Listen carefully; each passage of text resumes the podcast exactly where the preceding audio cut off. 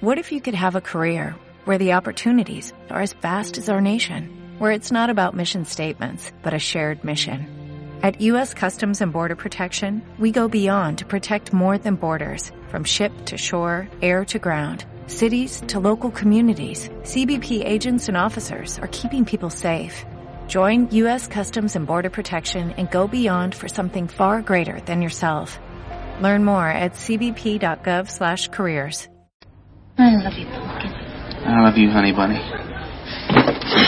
Everybody be cool, this is a robbery! Any of you fucking pricks move! And I'll execute every motherfucking last one of you!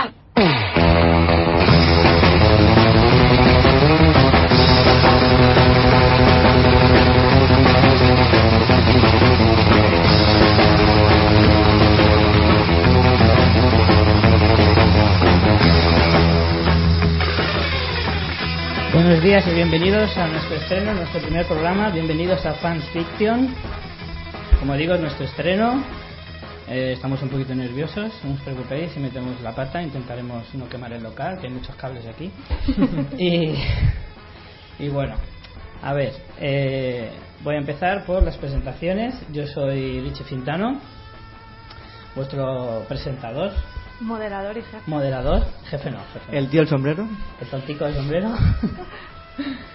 y bueno, eh, tengo hoy eh, acompañándome y ayudándome un poquito a no cagarme encima eh, a María Santonja. Hola, buenas. Eh, está hoy de técnico. Intentándolo, a veremos. Intentando. Si se oyen pedorretas, no os asustéis. Tranquilo, voy a ser yo. No las tenemos preparadas ni nada, solo os lo voy avisando. Y a mi derecha tengo a Ángel, ¿Qué tal? ¿Qué pasa? Ángel Montenegro. Sí, aquí soy. Tendrá su, su chispa, nos acompañará. Se intenta, se intenta. Y bueno, pues eh, simplemente deciros que este va a ser un programa de, de divertimento. Decirlo cultural yo creo que es excesivo.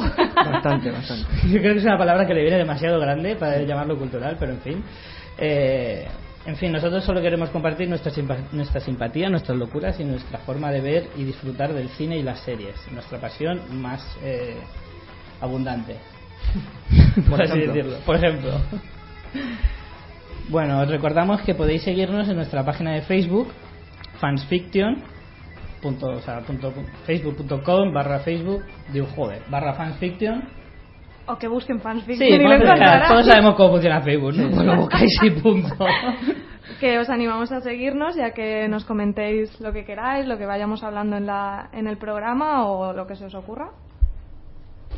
Y, y bueno, también pues, en lo primero que quiero hacer es también dar las gracias a la Asociación Artegalia, que es la que nos ha cedido el- este bonito estudio, la que nos ha dejado hacer esta barbaridad. Y, y bueno, pobres imprudentes. Eh, podéis seguir el programa a través de artegalia.com y Y bueno, si no nos escucháis en directo, podréis acceder cuando queráis al podcast que estará colgado en la web iVoox. Y de todos modos también lo compartiremos en nuestro en nuestro Facebook para que lo Sí, podáis oír cientos de veces. todas las facilidades posibles para Vais que a morir, eso es spam puro. Como alguno de mis amigos lo vea en su, en su papelera de spam de correo, me va a cagar la leche. Pero bueno, eh, os ponemos todas las facilidades posibles para que podamos eh, llegar a ser hasta incluso 20 personas las que nos escuchen. bueno, eh, comentamos también que el programa más o menos de lo que tratará, pues como ya he dicho, de cine y series. Y lo que queremos es darle nuestra propia visión. Esto no va a ser un informativo, está dista mucho de ser un informativo. Únicamente daremos nuestras conclusiones muy personales, seguramente muy partidistas. Sí. Bueno, mira cómo se llama el programa, ¿sabes? Sí. No, no queremos engañar a nadie ni nada, pero bueno, e intentaremos ser lo más. eh, ni, ni siquiera voy a ser objetivos, vamos a ser Que intentar no, ser eso lo es un más. aburrimiento. Claro, eso es una mierda. Lo más vehemente posible. Sí, eso sí, eso queda mejor. Y poco más. Bueno, hoy es un poco especial el programa también. Empezamos un poco fuerte. Es verdad, tenemos la gran suerte de que por, por casualidades de la vida vamos a empezar en la semana de los Oscars, que está muy bien.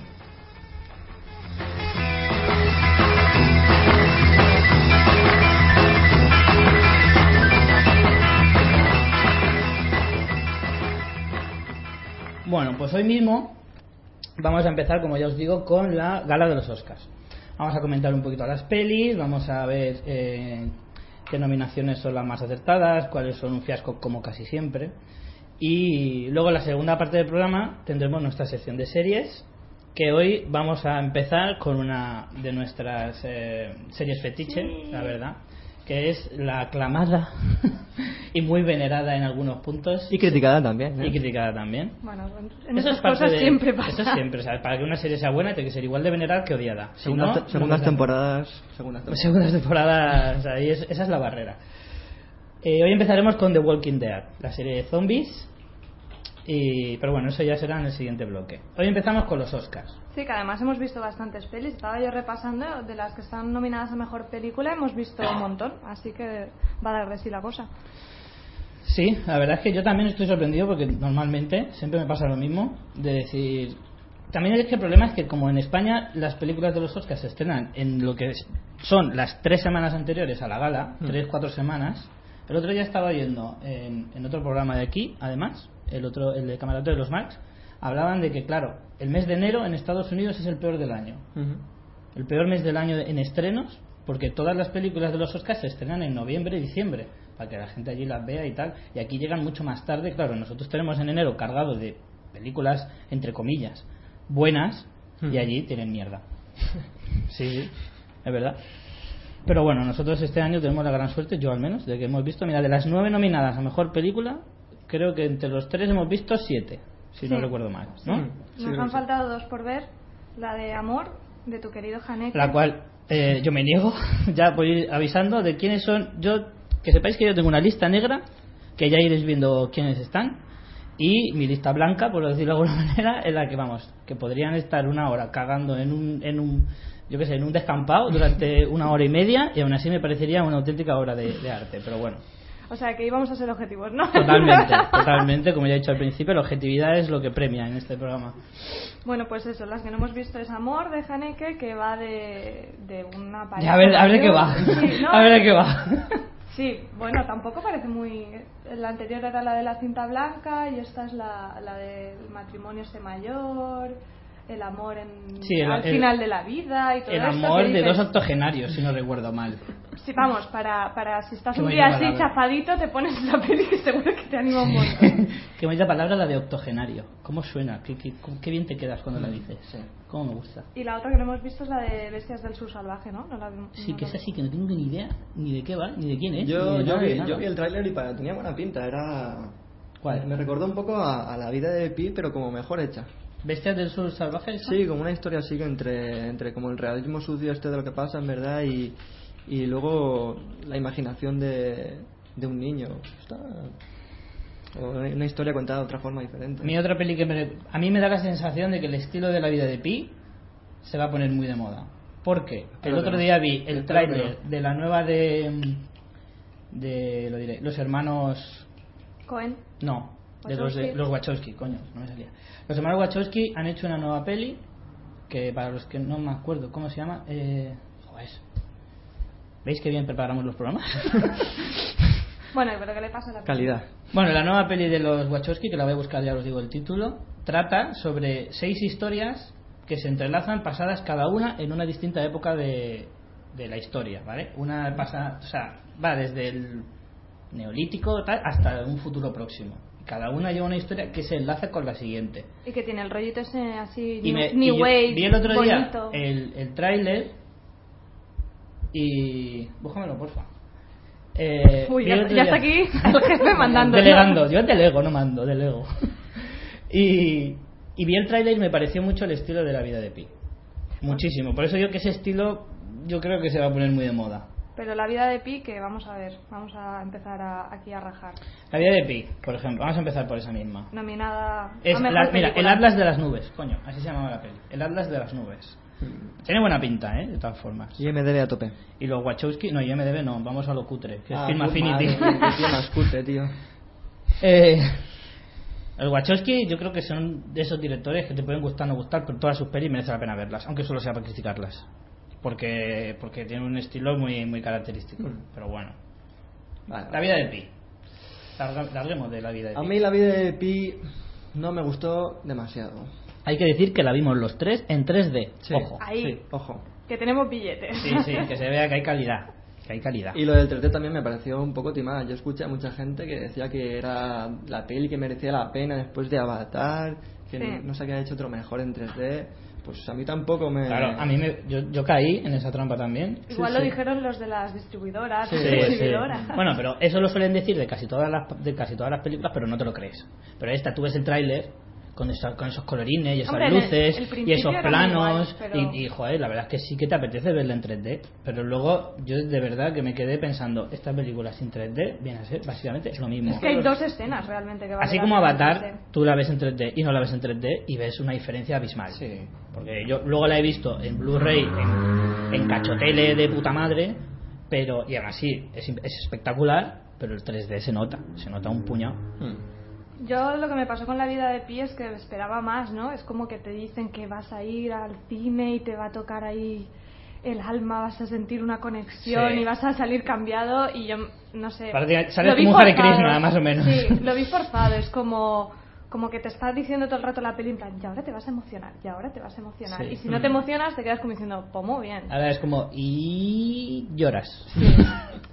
Y no. O sea, que está Y bien la no peli, lloras. entretenida, pero que creo que está súper, súper sobrevalorada esta película. sí. A mí me gustó la frase del final, que no la voy a decir para los que no la hayáis visto, pero a mí esa frase sí que me moló. Me gustó la. la... Claro, que si no digo la frase no vais a entender la reflexión, pero. no sé, a mí. En Esto, sí. esto de evitar los spoilers en el programa Sí, va a ser jodido. Va a ser ¿eh? difícil. Eh, bueno, Pero, en fin, mm, es una película que yo no la veo para los Oscars. No. Para mí no se merece efectos visuales y mapuras. no, Sí, al, al revés, yo la veo una peli muy que le gusta a los Oscars. Lo que pasa es que de ahí a que sea una gran película es, es muy en plan Slamdog Millionaire. Bueno, hay, Sí, que, sí, hay sí. que hacerle una, una especie de mención o algo a Ang Lee, que hay que reconocerle que el cabrón tiene unos registros de la leche. Hmm. O sea, es que le puedes poner lo que sea. Sí, sí, sí. Porque ese tío ha hecho desde la Brokeback. Mountain hasta. Bueno, Hulk es casi mejor no La hizo, nombrársela. la hizo. La hizo, pero es mejor no nombrársela. Y, y bueno, ha hecho de todo. Ha hecho películas más, más estilo asiático, porque hizo la de Lujuria y Deseo hace no mucho. Sí. Pero bueno, a mí me parece un director interesante. ¿Qué más pelis tenemos por ahí? Pasamos de peli. Eh, Los Miserables. Los Ángel, Miserables. Saca el machete. Los Miserables, la puta peli. Bueno, Miserables es una película Es miserable, es miserable. exclusivamente para muy fans del, del musical. Yo no la he visto, pero por lo que he oído es el que es fan de Los Miserables va a salir encantado. Y a lo mejor ni eso. Pero los demás, vamos. Es un peñazo de mucho cuidado, pero es mucho cuidado, o sea, no, no aprovecha nada la película, o sea, ves al Hugh Jackman ahí cantando en primer plano, luego al otro cantando en primer plano, es una, es una puta mierda, en serio. A ver, yo no había visto el musical y, y la peli. A mí, para empezar, me gustan los musicales. Eso hay que decirlo, que claro, si no te gustan los, mis- los musicales. Como encima- mí, como a mí. Sí, como a Ángel. Y luego Que hay encima casos, te- te se han dado vas- casos. se han dado bastantes. Y luego te metes encima en los miserables, pues es, es duro. Yo el musical no lo había visto.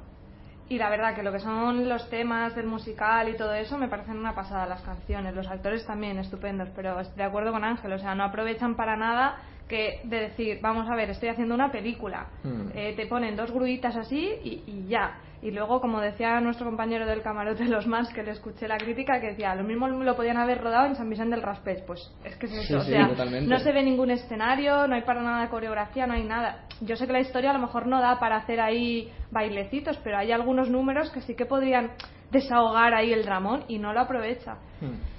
No he visto la peli, pero en el tráiler vi a Russell Crowe y yo digo, mmm, y Russell Crowe cantando, no sé, no sé. Es como cuando ves el tráiler de Mamma Mía y ves a Pierce Brosnan. Dices, vamos a ver si nos aclaramos, señores de Hollywood, por favor. ¿Qué dices? Por está, favor. está fantástico el Pierce Brosnan. Está igual de ridículo que en Cheese Bond, más o menos. Pues Eso eso, no es sé, cierto. Los Miserables... Hombre, yo creo que vale la pena verlo, pero si no te gustan los musicales ya de entrada, ya, eh, o sea, es un musical Ahorrarte que... la pasta. Claro, que te va a Sí, costar. sí, sí, sí. costar. En fin. Más cosas. Eh, una que nos guste, venga, una que nos guste. Argo, Algo, algo. Vamos a dejar la buena para el final. ¿cuál es la buena? para Ahora, ti? lo- ahora lo veréis. Eh, Argo, venga, Argo. Argo- Dime Argo. Argo yo la vi esta semana pasada y me encantó. O sea, me encantó muchísimo. Yo no sé si cuando la vuelva a ver diré, madre mía, ese día estaba tonta, pero bueno, estaba en plan, Dios, ese guionista, que de hecho el guionista no ha hecho casi nada, pero me pareció que la historia, pese a saber más o menos lo que pasa, te, te engancha un montón, estás ahí, no sé, está súper bien llevado. Y Yo eso es que que Ben Affleck tiene una caricapan que... que Ben Affleck nunca eh, ha sido mm, yo nunca he sentido demasiada devoción por él la verdad santo de mi devoción en absoluto. Ni como actor no quiero recordar Daredevil no quiero hacerlo ni y como director solo he visto The Town que era la que más me llamaba la atención pero la verdad es que tampoco o sea me pareció una película del montón sin ningún tipo de pero bueno, esta película sí que es verdad que le están dando más, más, más rollo, le están dando más premios, está, vamos, triunfando más que la Coca-Cola, pero yo creo que el argumento ya de, de- de por sí es bueno. O sea, hacer la película de, de cómo se hizo una película para rescatar a, a unos, es- unos embajadores es una buena idea, pero. A mí me- eso de basado en historia real, Hombre, sí, claro, claro. a mí eso es, eso es una coletilla que siempre me ha... Basado en historia real. Ben Affleck llevaba el pelo negro y el otro también. Y es que, son, es, es que eso es un demasiado arriesgado poner eso, porque claro, luego tú dices, venga, va. La peli, la Yo peli creo que a veces es gustó. contraproducente. A mí la peli me gustó, pero me ha pasado mucho con estas películas de, de los Oscars de este año que no llegan a ser una película que diga, hostia, qué peliculón. Me ha pasado con, con todas las que he visto, yo creo. Todas las buenas, las malas, como los miserables. A mí lo que me choca... Ni agua. A mí lo que me choca es que una película de siete nominaciones, incluyendo mejor película, no incluya mejor director. Bueno, Pues sí, la de dirección hecho, está muy bien. De hecho, eh, ¿no fue Ben Affleck en, fue en el Globo de Oro? Ganó, Sí. ganó el Globo de Oro. Eh, mejor dirección y creo que dijo, gracias a la academia, en plan, toma puya. Hijos de puta. Hombre, normal. Pero- Yo no sé si es manía contra él, que puede ser, que no sería la primera vez que, que la academia tiene algún, eh, Algún director enfilado y dice a este ni agua. No sé, yo esta peli bueno. sí que la, vamos, la recomiendo para, para todo el mundo. Sí, o sea, te entretiene, está está súper interesante, la dirección fenomenal. El guion tiene unos puntos que me, de esto de detalles que te hacen de un guion bueno a un, a un guion fantástico. Mm, no sé. Yo de, de lo, de lo mejorcito que he visto últimamente. Ahora, ya te Acabaré digo viendo, que... venga, sí, es que ya te lo dije, tenías que haber, haberla visto para hoy. Es que no, es que no, es que Ben Affleck, la verdad es que no, pero bueno, en fin. Siguiente. Lincoln. Vamos con Lincoln. Con el abuelito, el abuelito Spielberg. El abuelito que está últimamente muy abuelito. Yo lo siento mucho. Abuelito está chocho. Está- Yo siento mucho para. Yo soy muy fan de Spielberg. Yo he crecido con sus pelis y me he emocionado. Hasta he llorado. He llorado con Jurassic Park. Me he emocionado con Hook. Hostia, ¿quién Me he no? emocionado con Hook. ¿Quién no? Rufi. Oh. Lloré, lloré como una puñetera Madalena con la lista de Schindler. Yo es que tengo una debilidad con las pelis sobre nazis y es que me hacen llorar. Que vamos, ¿Zombies nazis también? Zombie Nazi sí me hizo llorar, pero por otros motivos. Eh, entonces, a mí Spielberg es que se, se- se le está notando. Se le está- yo me tragué enterita la de Terranova, Madre. serie producida por él, con un cartelón bien grande con todas las letras de Spielberg, Spielberg, Steven Spielberg, pero Spielberg, Spielberg, Spielberg, Spielberg, Spielberg. Spielberg. Y, y se le notaba la mano de Spielberg, sí, pero en lo ñoño. O sea, en lo ñoño. En lo cutre también. Lo dinosaurios que, que pegaban volteretas laterales. No solo eso, sino- bueno, aparte de que los dinosaurios estaban hechos con plasticol, eh, los militares, militares del futuro, que sepáis, señores, que en el futuro los militares van a ir vestidos de skaters. que lo sepáis. ¿eh? Iros haciendo la idea. Todos los que seáis skater hoy, dentro de unos años seréis todos militares. Porque llevaban unas carcas y unas mierdas que madre mía. En fin, bueno, Lincoln. Lincoln. Daniel Day-Lewis, impresionante, Sí, como sí, siempre. sí, la verdad es que ese tío es una máquina. O sea, es de esos actores que es que es que quieres decirle algo malo y se te traba la lengua porque es imposible. O sea, no puedes. ¿Saben que, ¿Sabes que dicen que, que cambió a DiCaprio? La forma de entender, la forma de actuar, cuando, cuando, cuando conoció a Daniel Day-Lewis. No me extrañaría. Y el tío ha hecho unas películas que flipas, el DiCaprio. A partir de, Sí, sí, sí. de conocer. Coincidieron en Gas of New York, por cierto. Sí, sí. Peliculón, increíble. Muy, muy menospreciada esa película. Sí. Pero a que, en plan, la manera de prepararse los Claro, papeles. claro, sí, o- sí. Mm. Bueno, el tío de... Que nos vamos a ahogar. Perdón, Problemas técnicos, señores. Hostia, perdón, perdón. Ya sé que esto en la radio es horrible. Pero es que casi me muero. Eh, quería decir. Estás igual de mayor que Spielberg, tío. Igual, pero menos chocho, eso sí que es verdad. Que quería decir que Daniel Lewis estuvo preparando el, pro- el papel este como dos años, porque según he oído por ahí, eh, no hay ningún archivo ni ningún ninguna forma de saber cómo hablaba Lincoln.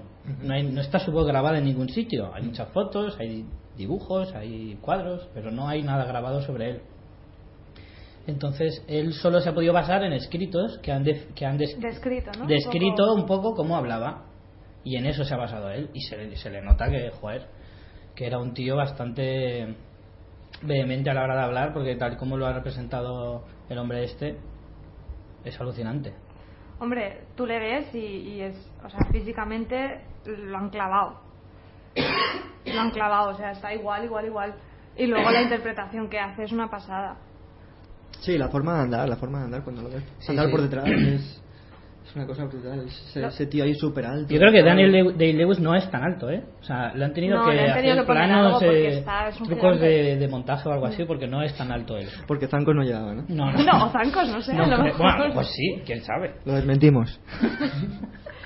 Pero bueno, un poco hablando de la peli más en general, o sea, vale, que el, que el Daniel Day-Lewis es un crack, eso lo sabíamos ya, pero eso no, yo creo que no te aguanta la peli. No, No, no, no, no. Además, a mí hay una cosa que me molestó mucho, de verdad, me ofendió incluso, y es la forma de tratar la muerte de Lincoln de esa forma tan, no sé, tan su, no sé decir la palabra, pero superflua o super, no sé, de una manera tan por encima. Yo creo que también súper cutre. es porque siempre hacen eso. Siempre tratan la muerte de Lincoln y nada más. A lo mejor han decidido Claro. quitar esa parte. Está claro que la parte importante de la peli es saber cómo Claro. murió la esclavitud, de eso iba la película, pero coño, darle un poquito de peso, ¿no? Que es la muerte, no sé, A mí no, no me disgustó. en fin. A mí me gustó, pero claro, iba muy mentalizada a una peli densa, sa- sabíamos un poco a lo que íbamos. Sí que es verdad que te pierdes un poco porque sobre todo aquí pues no conocemos tanto la historia de Estados Unidos y de hecho Hostia, es bastante confuso porque no era, o sea, los que estaban a favor de la abolición eran los republicanos, que eso aún te Sí. más. Claro, sí, sí. Ten en cuenta que él era demócrata. No, él era de los republicanos. No, no, él era demócrata. Que. Lincoln era demócrata. Bueno, ya no lo sé. No, Que sí, que sí, Lincoln era demócrata. Bueno, pues esto Sí, evidencia está- que se ha, está- que siempre se ha se puesto de lío con la ejemplo- película. Siempre se ha puesto de ejemplo que los dos grandes demócratas de la historia de los presidentes americanos son él y Kennedy. Bueno. Que de hecho hay millones de, similitudes y coincidencias súper Serendipias, curiosas serendipias. Sí, sí. ¿Qué dice el Iker Jiménez? que, que, se- que coinciden, como que fueron investidos el mismo año pero 100 años mm, de diferencia, que murieron 100 años de diferencia pero en el mismo año también, cosas así, que pero los dos eran demócratas. La conspiración. Sí, sí, sí. Pasamos, siguiente.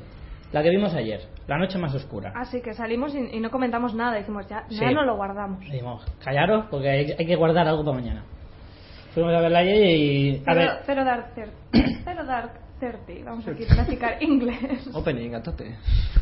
A ver, a mí mm, yo tengo que decir que me pareció una película muy, muy plana.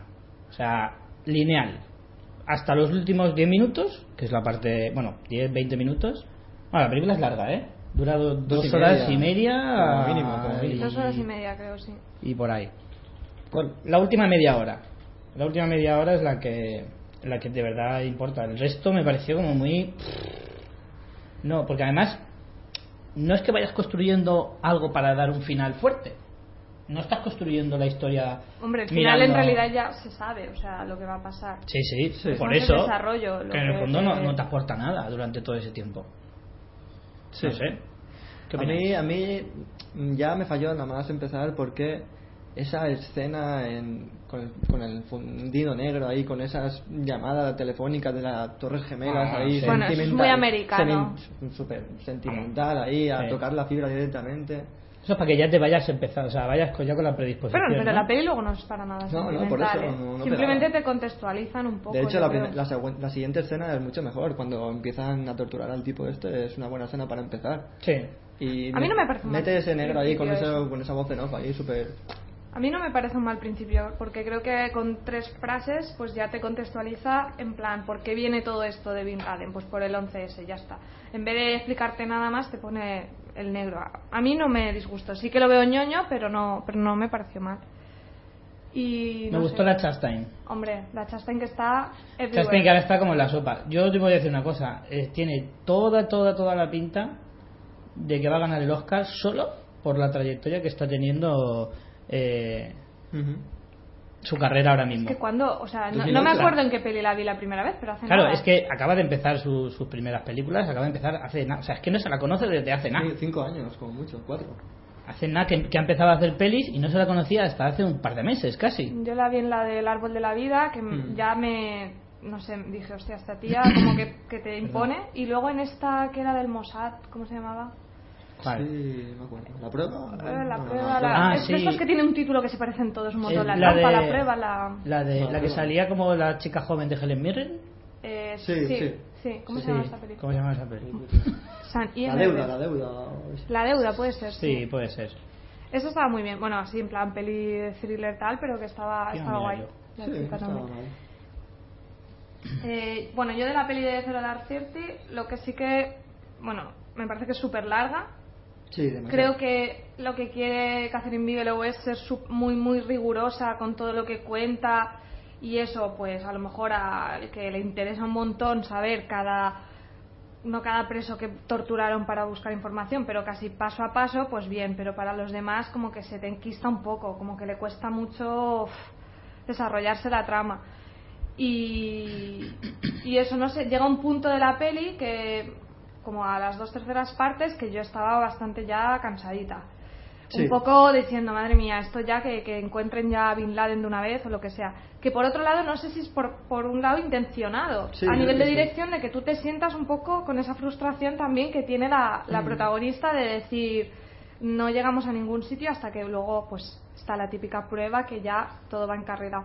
Sí, porque después enseguida te mete, te mete acción enseguida. Quiero decir, después de cuando estás llegando el bajón a tope, que estás súper frustrado, ya es como que empieza empieza como las, asciende hacia arriba la película y acaba en un, en un punto ahí muy bueno. El plano final es... Está muy bien. Está muy, muy O sea, bien. que se hace pesada, pero aún así yo la recomiendo y me gustó. O sea, no, no sé. Richie, ¿tú qué dices? Que me pones caras que no lo pueden ver los Que oyentes. no sé, no sé. También la película te deja entrever un poco la forma de actuar de los Estados Unidos. Bueno, que no es nada nuevo para nadie, pero yo qué sé, cuando lo ves así tan crudo es que todavía lo- te, lo, te lo explican menos. Pon las noticias y verás. Claro. Bueno, quería decir, así rápidamente, que, que la Chastain esta, ca- eh, conocidas hasta ahora, ha salido en La Deuda, que es la que hablábamos de Helen Mirren, eh, La Deuda y en Criadas y Señoras, que creo que también estuvo nominada, si no recuerdo mal. Criadas y señores que hacía de la amiga impertinente esta... No, de la, De la pija. de la rubia tonta. Esta La pija. sí. O- bueno, obviamente de negra no iba a ser. Pero está muy guapo, ¿eh? Eh, no, no, no estuvo nominada. No estuvo nominada por esa peli. No era para tanto. Pensaba que sí. Pero bueno, ha ganado el Globo de Oro, ¿eh? Ojito con eso. Yo creo que es, para mí es mi favorita. Y eso, bueno, mi favorita, creo que lo va a ganar. No quiere decir que, yo, que sea la que yo quiero que gane, porque vamos a pasar ahora a eh, el lado bueno de las cosas. Ah, vale, el lado bueno de las cosas. Y lo primero que voy a decir es que me declaro absoluto fan y enamorado de Jennifer Lawrence. Me parece una de las personas más bellas que ha dado este planeta. Así lo digo. Por lo menos. Pues a mí la peli esa me gustó, me gustó la, la una de las cosas, pero creo que intenta ser una peli así como más indie y como que no le llega a salir. ¿sabes? Puede ser. Este cine Pero- indie que nunca sabes hacia dónde va a ir, que no sabes cómo va a acabar, y esta película es como esas, pero previsible, como del, como del cine indie, pero Y yo creo que es malillo. lo que le acaba de quitar ese punto, Muy previsible. en mi opinión, es Robert De Niro. Sí, Sí. O sea, a mí me gustó un montón Robert De Niro. No, me gusta mucho la peli, pero lo que dices es cierto. O sea, le quita ese tono indie a la película. Robert De Niro no es indie. ya. Lo siento mucho. No, no. No puede intentarlo si quiere, pero no le va a salir. Bueno, A mí, a mí me lo parece. No, me, no le veo yo a Robert De Niro una peli indie. Que no me parece. No es malo. Simplemente no le pega.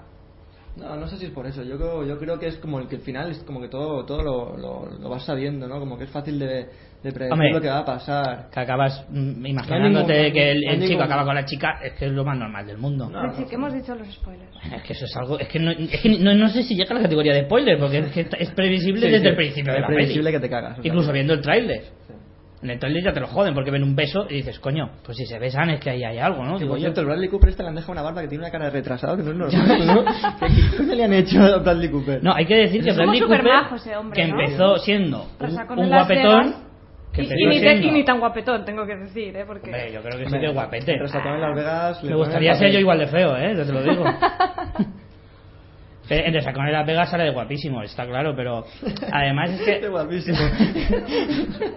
¿Qué mierda es el resto de, de pelis que ha hecho sale un poco así. En el equipo A también sale un poco de guapero. Es Fénix, coño. Sí, sí, joder. El fucker del equipo. Claro, y en esta peli lo hace muy bien. eh, no sé, se le da bien hacer de, de, de mierdecilla. Porque hay otra peli suya que se llama Sin Límites, si no, me- si no Sí, mal. de la pastilla La esa. de las pastillitas, que lo hace La de puta madre. Que al principio hace de pringaillo, con su pelico eh, largo, que- churretoso. churretoso, en plan, no me lo lavo más que los miércoles. me pongo coleta para que no me huela mucho.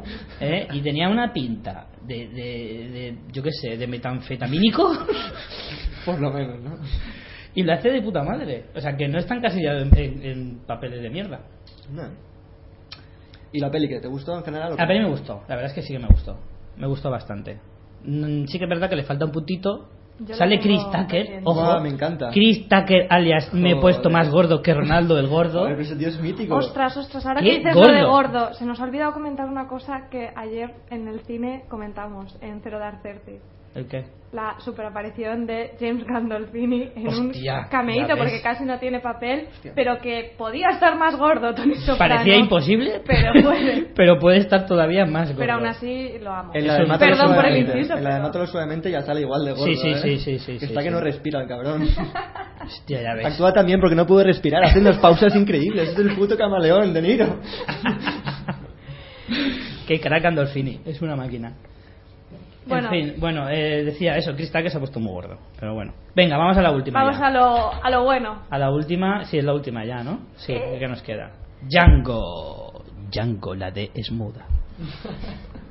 Bueno, De nuestro amado Tarantino, aquí no vamos a ser nada partidarios. no, ya que sepáis que os vamos a dar dosis de Tarantino, pero así a, a cucharás.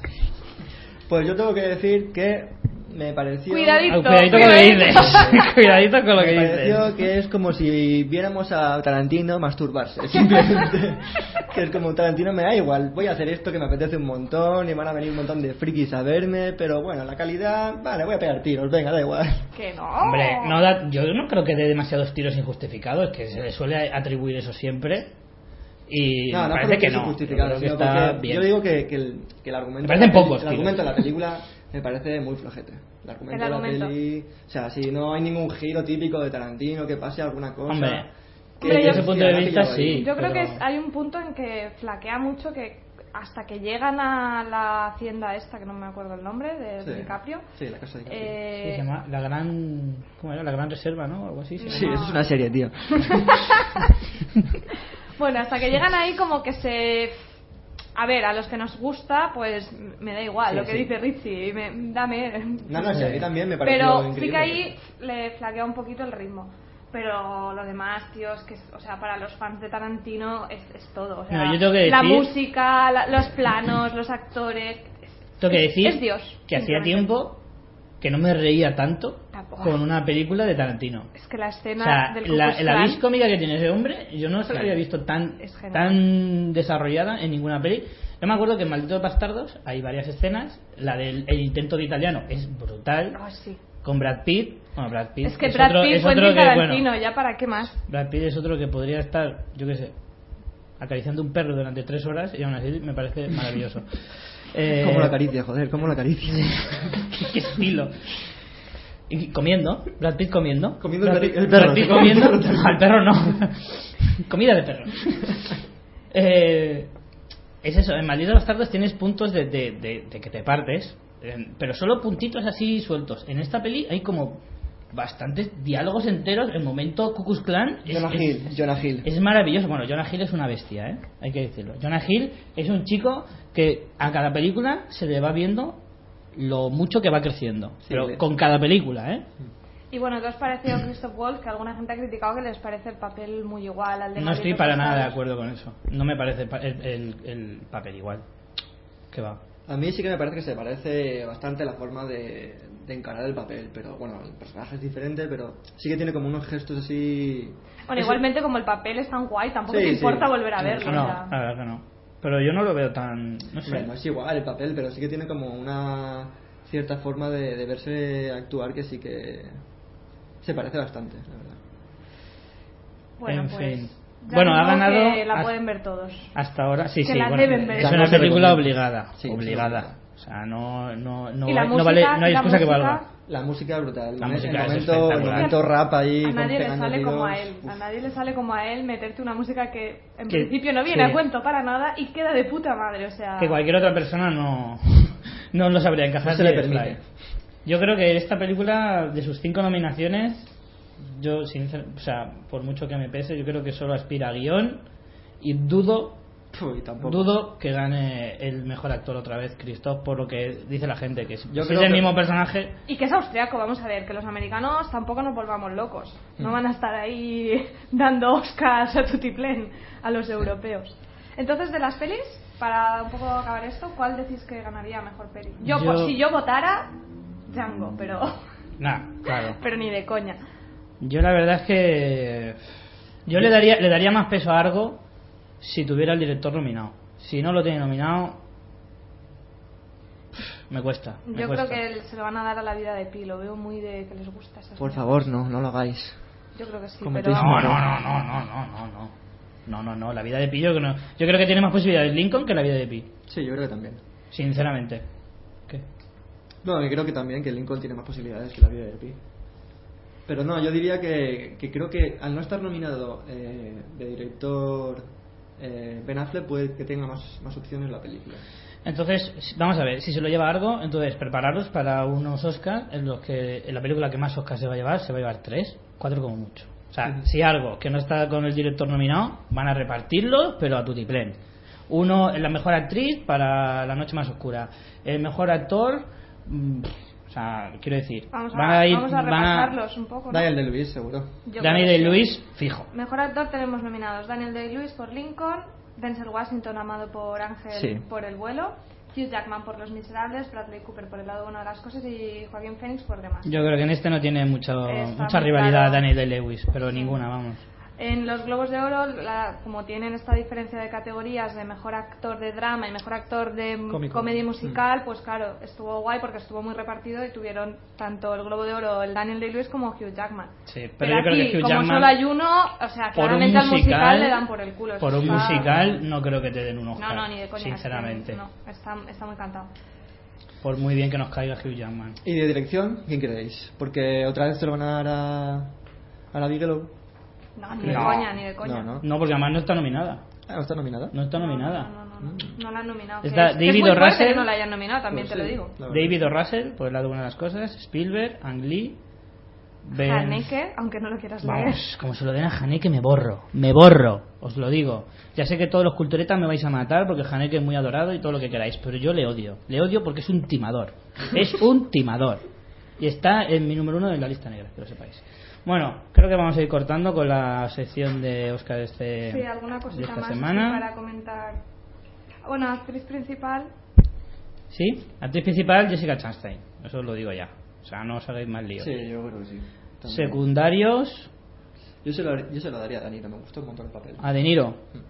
Es que yo creo que De Niro ha hecho películas muchísimo mejores. Está clarísimo. Para llevarse un- Es que esto es lo de siempre. Si se lo dan es por compensación, por otra cosa. No. No, no Sí. se lo hace mucho igual. Yo no creo. Yo, mira. Es que la de Masters no la he visto. porque Philip Seymour Hoffman siempre está ahí metido Sí, en la, en la terna. papeles, ¿eh? Bueno, y luego de reparto está muy claro que Anne Hathaway, aunque. Tommy Lee Jones puede ser que a lo mejor también le den un regalito. Sí, yo mira, el que está Por- más reñido, el que tengo más, eh, más dudas es en el de actor de reparto. Y en actriz de reparto tenemos Anne a Sally Hathaway. Field como mujer de Lincoln, Anne Hathaway en el musical, Jackie Weaver, que es la mujer de De Niro en El lado bueno de las cosas, Helen Hunt en las sesiones, esa Sí, tiene opciones, ¿eh? puede ser, que es una peli de estas super ñoñas muy las que a los americanos les encantan, ahí puede tener tal. Y Amy Adams, que esta tía lleva creo que tres nominaciones, pero creo que va a ser de las que hasta su quinta o sexta nominación no se lo va a llevar, porque es muy jovencita todavía. Bueno. Pues nada, en quien fin. lo quiera ver el domingo por la noche lo echan en el plus. La semana que Los viene- no tienen el plus ya que se apañen. Sí, la semana que viene eh, traeremos los premiados y daremos mm, hostias a todos, a, a los que se hayan llevado premio, porque seguro que no vamos a estar contentos. Yo es que este año me, me da la sensación de que no voy a estar muy Bueno, pero contento. eso siempre pasa. En fin. Entonces, damos por finalizado nuestro análisis de los Oscars. Riguroso. Y pasamos a, a nuestra siguiente sección, que es series de televisión. Regalia Radio.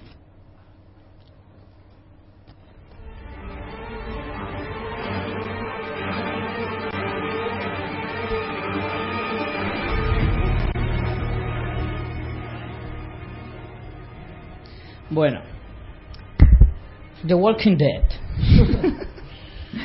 The Walking Dead. La serie, serie del momento. La serie del momento, diría yo, sí. Ahora mismo, de las que están en antena, tanto en Estados Unidos, que se, que se está emitiendo ahora mismo por la AMC, A, A, A, MC. AMC, Vamos a finos aquí con el Sí. inglés. la AMC, vamos, la cadena de Mad Men, de The Walking Dead, y ahora mismo no, se me, no me acuerdo de ninguna más. De pago, ¿no? Mm, ¿Es dos. cable? No sé si es de cable, ¿eh? eso no lo sé. Lo tengo- luego- ahora lo miro. Es que yo no, no me suena que sea de cable, pero bueno. Bueno, Eh, del 2010, Walking Dead. de 2010, sí, va por la tercera temporada, ahora mismo. Ahora en España se está emitiendo, tanto en canal privado, que es la Fox, como en abierto va a empezar la tercera temporada ahora, que han echado la segunda un poco a prisa y corriendo, Sí. me parece a mí. Y El plan, esti- "Uy". estilo de la sexta. Sí, al- bueno, al estilo de España, de los canales de España. En plan, venga, vamos, serie buena, estupendo, vamos a maltratarla. A la dos, perdidos. Bueno, eso ya ahora ya se podría discutir más, lo de serie buena perdidas, pero bueno. Hombre, por favor. Ey, ey, ey, bueno, vamos a ver, vamos a Vale, ver. vale, no nos desviemos, Vamos a que ver si empezamos tenemos por claras. derroteros. No en fin, bueno, The Walking Dead es una serie que ahora mismo la verdad es que sí que es verdad que es tan amada como mm, criticada. No voy a decir odiada porque odiada tampoco. Hay series mucho más odiadas. Como Perdido sí que era un odio más aferro, más Acérrimo. más acérrimo eh, los que no les gustaba y sí que la criticaban más sangrientamente pero pero la gente que no le gusta el Walking Dead simplemente no la ve no, no, no la critica tanto deja de verla a lo mejor se cansa muchos dicen que se aburren es que la es segunda lenta. temporada, la segunda temporada era para aburrirse. la primera temporada vamos a aceptar la primera temporada son seis capítulos seis capítulos en los que sí que es pues un cierto poquito que los dos primeros capítulos están muy bien, que te meten mucho en la historia, pero luego pega un poco de bajón. Y dices, coño, en seis capítulos ya pega bajón, ya es difícil. A mí, yo tengo amigos muy, muy frikis que son muy, muy, que me sorprende realmente que no les llamara tanto esa serie que me han dicho, tío, el tercer capítulo me cansé y la dejé de ver. Y me quedé flipado. También es verdad que la gente no suele tener mucha paciencia por lo, por lo que parece, porque, chicos, dar un poquito de. de mm, tener un poquito de, de paciencia con, con la serie, quiero decir. Espérate a ver que, la, que evolucione un poquito. Hay series que les cuesta un poquito, pero que luego mejoran. Claramente. Sí, yo creo que la primera temporada es una temporada que va muy, muy deprisa. Son seis capítulos, que hay acción en todos. eh, es como que la trama no sabes por dónde va a salir, pero va como. Hay más zombies en la primera temporada que en la segunda. Sí, seguro, seguro. Y es la mitad de corto. Sí, sí. Es que la segunda temporada. Parece que estén ahí como, como si fueran los Boy Scouts ahí, joder, qué aburrido. temporada sí que es verdad que es demasiados capítulos de relleno. Parece que Y- están a punto de hacer en plan mermeladas o caseras o algo así, todo el puto rato o algo. Joder. Pero bueno, la segunda temporada eh, sí que se pone un poco más espesa, llegan a un escenario más concreto y hay muchos personajes nuevos, Hmm. pero se ve una trama bastante ya hacia el final. Bueno, hay que decir que, bueno, este es el- mm, una serie que casi siempre mm, coincide, eh, empieza parón, ¿no? en otoño, Hmm. hace parón en Navidad y tiene un mes de parón. Y eso es una buena, tiene una cosa buena y una cosa mala. La mala es que te deja ahí con la mielecita en la boca durante un mes y, y la buena es que tienes un momento álgido en ese punto. El último capítulo, antes del parón, es te deja con un cliffhanger, con un momento copón. brutal y que cuando vuelves de la serie la coges Sí, con te ganas. dejan el- en- como si fuera casi un final de temporada o Sí. algo así. O sea, Sí. te dejan con, con muchas ganas de seguir viendo la serie y eso a nivel narrativo se agradece porque en la segunda temporada que precisamente pasa eso, que llega un punto en la primera mitad que como que se enquista, que dices, por Dios, que pase algo ya, Sí. se nota mucho ese punto de parón Sí. de que la trama pues, pues pega un, un pico ahí de, de interés muy chulo. Sí, Hmm. se nota bastante. Y luego ya hacia el final, los dos últimos capítulos yo creo que son muy buenos, sobre todo el, el último es flipante. El último capítulo de la segunda temporada yo creo que es- está entre los tres mejores de la serie, perfectamente. Parece que hay un punto al final de, de eso, de cliffhanger, de que te enseñan el próximo escenario de la tercera temporada y además te hace la presentación de un personaje sin saber quién es, sin decirte quién es, y, y que te dejan ahí en plan, me cago en la leche, ¿este quién es? Que además sale en plan superhéroe, que te quedas diciendo, madre mía. Es un personaje que luego la tercera temporada, sin meternos un poco en detalle, en detalle no, no cumple las expectativas que, que promete, yo creo. Sí, pero bueno, el momento, Sí, ese, el o sea, el momento momento ese- surge su efecto. El momento del final de temporada, que es que te quedas ahí con la intriga. Luego, a lo mejor, esa intriga está un poquito Forzada, forzada. forzada, pero aún así cumple su cometido. Sí, sí, no, sí, sí, sí. Lo único, ya metiéndonos un poco más en la tercera, por lo que hemos visto por ahora, que nosotros como buenos seguidores la llevamos al día, es que está siendo una trama que está chula, pero un poco previsible casi todo lo que hemos visto, creo yo, no sé cómo lo veis vosotros. Hombre, depende del capítulo que. al O sea, que lo- te- los te capítulos los, disfrutas, pero en el fondo, cuando lo terminas de ver, dices, bueno, pues en realidad tampoco, Hay capítulos en los que haber sido de otra manera. te quedas contento, capítulos en los que te quedas un poco descontento, ¿Sí? valga la redundancia. Pero yo, sin embargo, hay capítulos en los que pega un bote. Y pega un bote y decir, hostia, ya me que esperar una semana. O sea, hay Eso capítulos en los que sí que es verdad, en esta temporada sobre todo, la que más. Para mí Sí, está siendo sí, la sí. mejor. La mejor con diferencia. Sí, yo creo que no hay duda, tío. Porque está siendo una temporada en la que sí que es verdad que te hace saltar de- del sofá o de la cama, en mi caso, que yo lo veo en la cama. Uy, no nos cuentes los No, detalles. Nada más, no nada voy a dar detalles. Pero, pero quiero decir que esta sí que es- está siendo la temporada de. mm, yo creo que es la que se está reafirmando la serie, la que más fans está amasando, yo creo. Luego está el debate eterno cómic Sí. serie. Esto- Yo Bueno, yo no he leído cómic, tú Richie sí que has leído algo. Yo me estoy leyendo el cómic, además lo estoy leyendo mm, simultáneamente, o sea, más o menos voy en la, en la- la historia del cómic con la de la con la de la serie. Y bueno, pues el eterno debate de esta serie. Mm, yo digo que mucha gente dice el cómic es infinitamente mejor, se pasa por el cómic por el forro, muchas cosas no las eh, representan igual. Es verdad que es que pasa una cosa, y yo me harto de decirlo, y es que la serie, o sea, el cómic tiene la ventaja de que tú puedes poner lo que te dé la gana. ¿Quieres poner una ciudad con eh, in- eh, infestada de, de zombies por las calles, con 10.000 zombies, y lo único que necesitas es mucha tinta y paciencia? Pero en una serie tú no puedes poner a 100.000 personas en la, en, la, en la calle más grande de Atlanta. No bueno, puedes. y ya no solo a nivel de producción, sino que una cosa muy violenta vista en un dibujo, en Claro. papel, no tiene el mismo Claro, impacto el cómic trata que tú desarrollas un poco ahí la historia. O sea, te lo imaginas de una manera que si tú lo ves en imagen. O sea, se ve mil veces más bestia. claro, claro. Entonces, yo entiendo, aunque muchos lo critican, entiendo en algunos casos esa moderación. En otros no. Por ejemplo, hemos comentado muchas veces que queremos ver bebés zombies y no nos los pone. Cierto, muy cierto. Pero, por ejemplo, eh, claro, o sea, de lo que se trata en el cómic son temas muy bestias. Hay violaciones, hay necrofilia, hay barbaridades de ese tipo que tú en una serie no la puedes poner así A lo loco. a, a- a lo libre, o sea, ni de coña, ni de coña. Porque pasa una cosa también, y es que el público que tiene un cómic de ese tipo eh, es bastante amplio para lo que aspira un cómic a ser. Para lo que quiere generar un cómic, las ganancias de un cómic son mm, aceptables para el tipo de público al que va. Tú puedes hacer un cómic de ese tipo para mm, chicos jóvenes entre 18 y 30 años, a lo mejor, en el que puedes poner lo que te dé la gana. Pero una serie de televisión no. Tienes la televisión abarca un público mucho más amplio. Claro, no puedes centrarte solo en historias así, porque entonces pierdes público y probablemente la censura tampoco te lo permita, sobre todo en Estados Unidos. Pierdes calidad, al fin y al cabo. Además, eso. Y mucha gente me dice, ah, pero no pasa nada por destripar a alguien. Pues en Estados Unidos sabemos cómo van esas cosas. No pasa nada por ver a alguien al que le revientas la cabeza y le puedes ver eh, el esófago a través de- del cráneo partido por la mitad. Pero ves una teta y madre mía, madre mía, cómo se ponen todos. Esta- si eso ya lo sabemos todos. Sabes que a Maribel Verdú no la dejan entrar. No, no, María Verdú tiene vetada delante en Estados Unidos.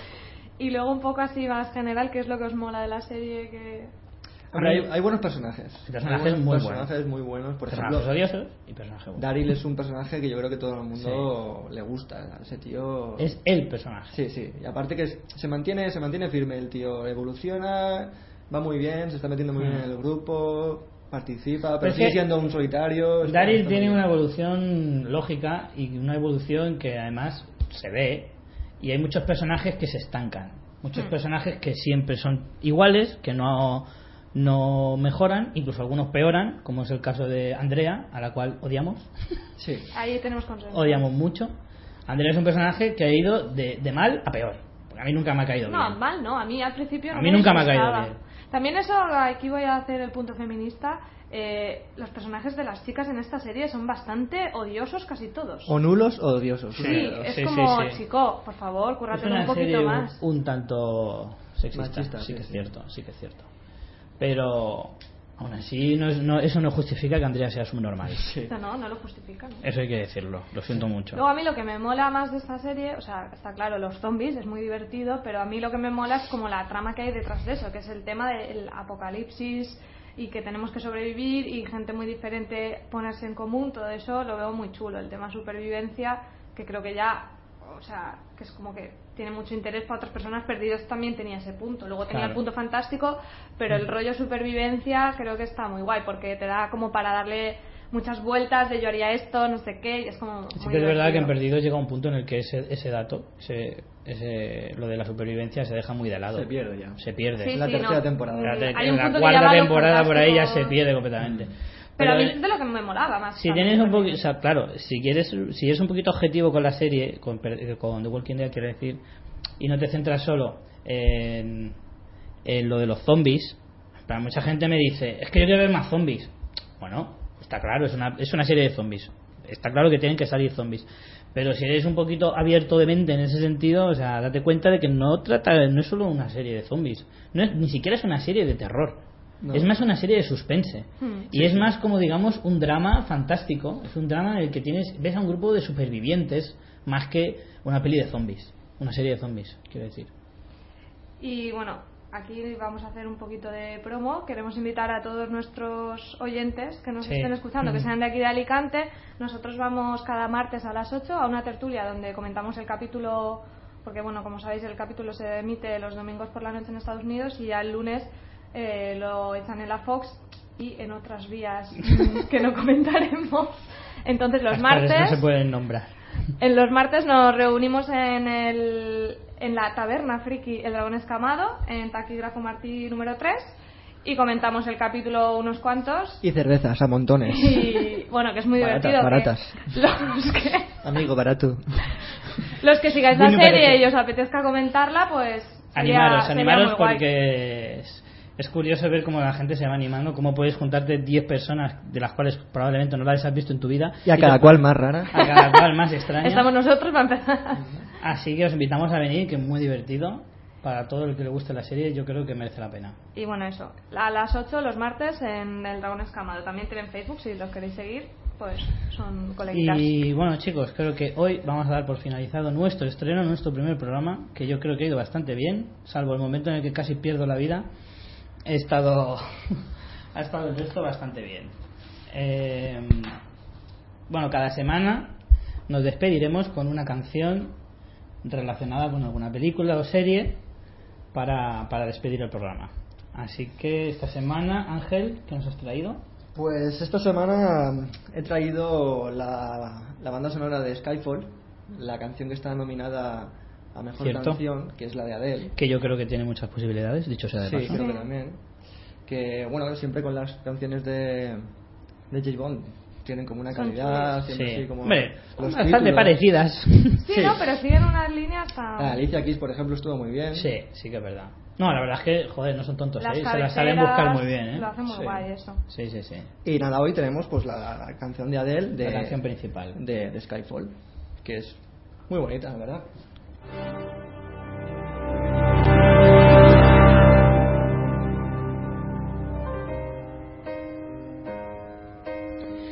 Pues con la canción de Adele, de la película Skyfall, nos despedimos por hoy. La semana que viene volveremos con más cosas. Ya os comentaremos en Facebook eh, las secciones que haremos cada semana y para que os animéis y a ver si os apetece más eh, Nos escucharnos. critiquéis, lo Nos critiquéis. Bueno, ahora ya podéis decirnos de todo. Aprovechar los que lo hayáis escuchado para meteros con nosotros.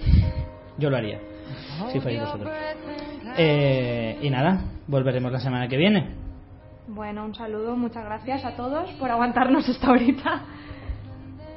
Y nada, un placer estar aquí otra vez. Vamos eh, la semana que viene. Pues ala, ya lo sabéis. La semana que viene, más, pero no mejor.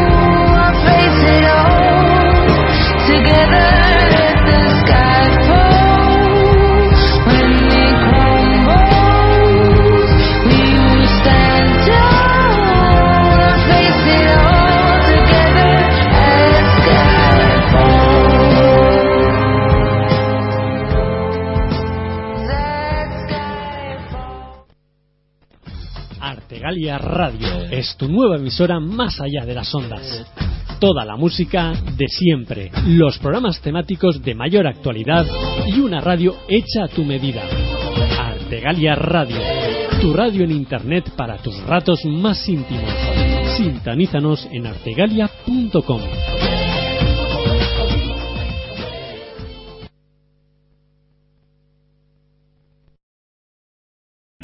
O'Reilly Auto Parts puede ayudarte a encontrar un taller mecánico cerca de ti. Para más información, llama a tu tienda O'Reilly Auto Parts o visita oreillyauto.com.